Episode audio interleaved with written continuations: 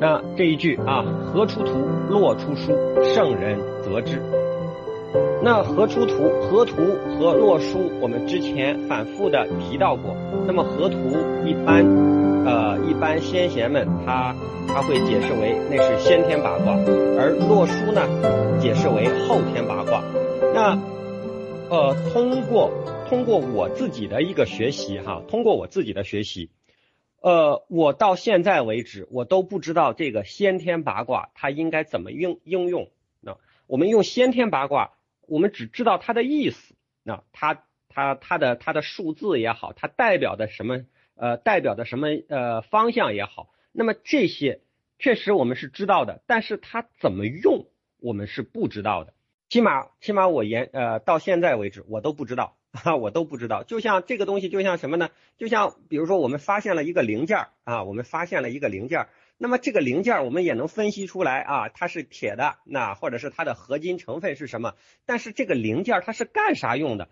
这个我们是不知道的。那起码我是不知道的，我不不不带我们了哈，我是不知道的。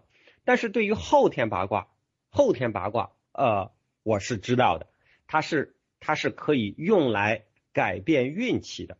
那么它用来改变运气的方式啊，就是因它就是根据它这个呃这个这个数字的排列啊呃划分划分出这块场地的能量分布，然后根据这个能量分布，我放不同的东西，放不同的东西对对这个场内的人产生不同的影响，从而从而改变这个这个场内人的能量场，然后他再出去做做事情的时候好。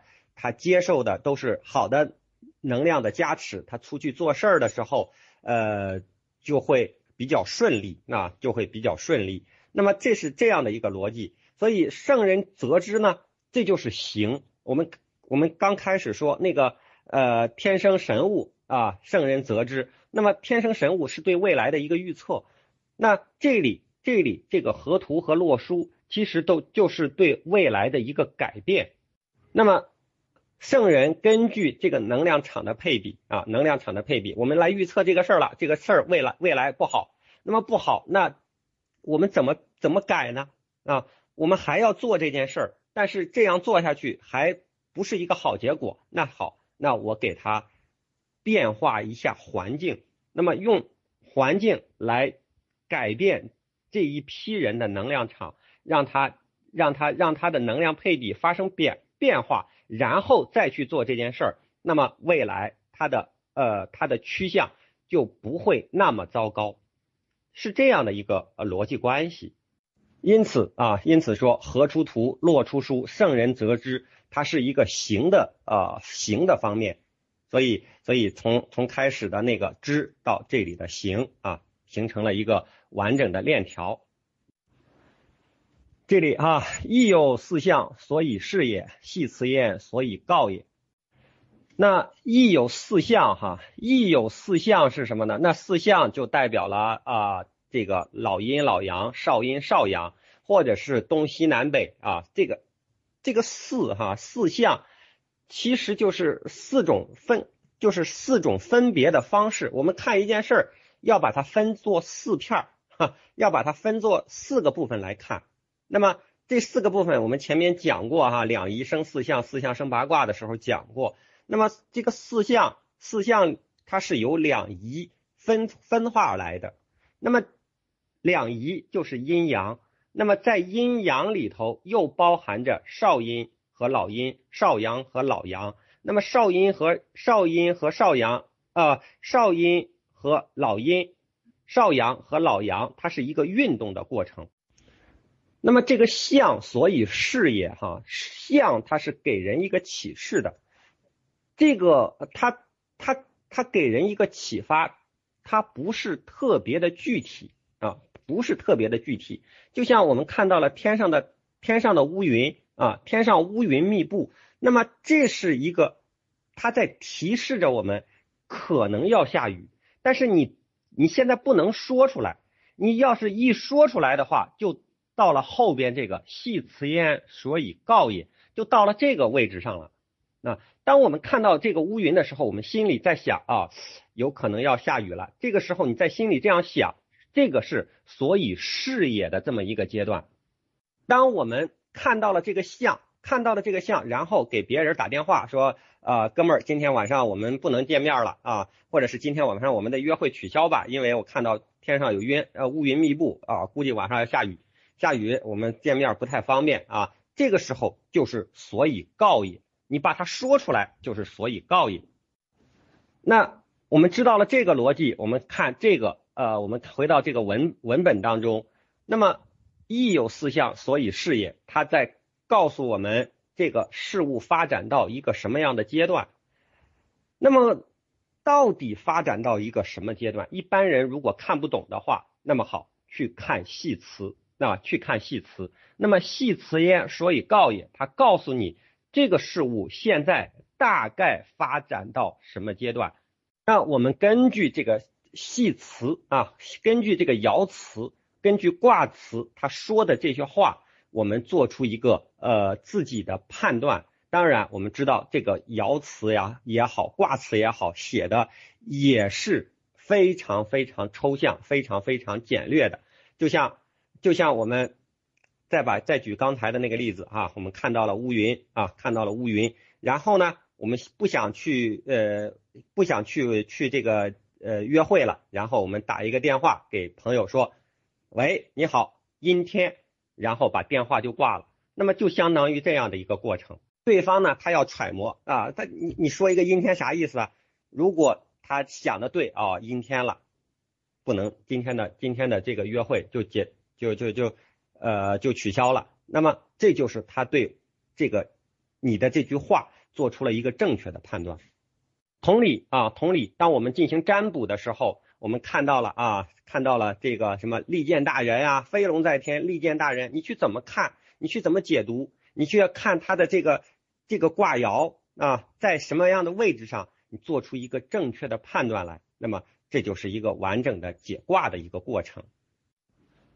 那既然系辞焉，所以告也。完了之后，接着就是定之以吉凶，所以断也。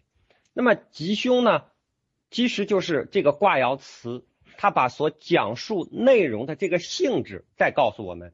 那么每一个呃爻辞，它后面不一定有吉凶啊。当没有吉凶的时候，我们是自己来判断的。当它后边后缀上有吉凶的时候，我们大概就知道。这个位置啊，在这个位置上所处的那所处的那个状态，对于人来说啊，对于人的情感来说，它是吉还是凶？那么吉的我们应该怎么做？凶的我们又应该采取一种什么样的对策？那么这就是所以断也。那么你要做一个判断，作为占卜的人，他要做出一个判断：你是明知山有虎，偏向虎山行，还是说啊见好就收？哈哈，这是我们。呃，作为解读人的一个选择。那么讲到这里哈，讲到这里，这是呃，这是系辞传的呃十一章就全部说完了。那么当说完这个十一章之后哈，给大家再念一小段哈，这个《周易译注》里，那就是给大家推荐的这个《周易译注》。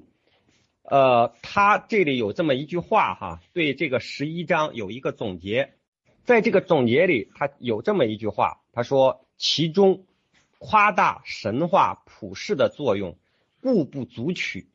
这一现象在其他章节亦多存在，读者亦加鉴别。”那么，这个这句话它的意思就是说啊，就是夸大了占卜的作用啊，夸大了占卜的作用。那么，呃，这里稍微说一下哈，就是。他怎么样夸大了哈哈？怎么样夸大了占卜的作用？那么作为啊，作为这个，作为这个作者哈，他会不会占卜啊？如果会占卜的话，就知道很多时候是没有夸大的。就像我们去给这个呃，就像我们去给这个《黄帝内经》做做注解的人，那么给《黄帝内经》做注解的人。是一是应该是一个医生，还是是一个呃学文学的，或者是学语言的人？对于学语言的人，他给《黄帝内经》做做注解，那么对《黄帝内经》里头提到的那些技术性的东西，他是理解不到的，他很有可能会说是假的。比如说，在《黄帝内经》里说，说上古之人能够能够活到百岁啊，能够活到一百二十岁。那么这这种事儿，对于啊搞文字学的人，他他可能就会认为是假的。但是对于那些但但是对于那个懂中医的人，懂得养生的人，那么他会不会认为这都是真的啊？当当这个人他潜心修炼。呃呃，不不和社会上的人接触，或者说能够把世上的这些事儿看得开，就像我们真，就像我们那个古人活得那么淳朴的时候，那么这个时候这些人他可不可以活到一百二十岁啊，度百年啊，就是活到一百岁之后身体还特别好，有没有可能？那我们可以看一看哈，前段时间给大家说过那个呃张志顺张道爷他练金刚功也好，练长寿功也好，大家看那个视频。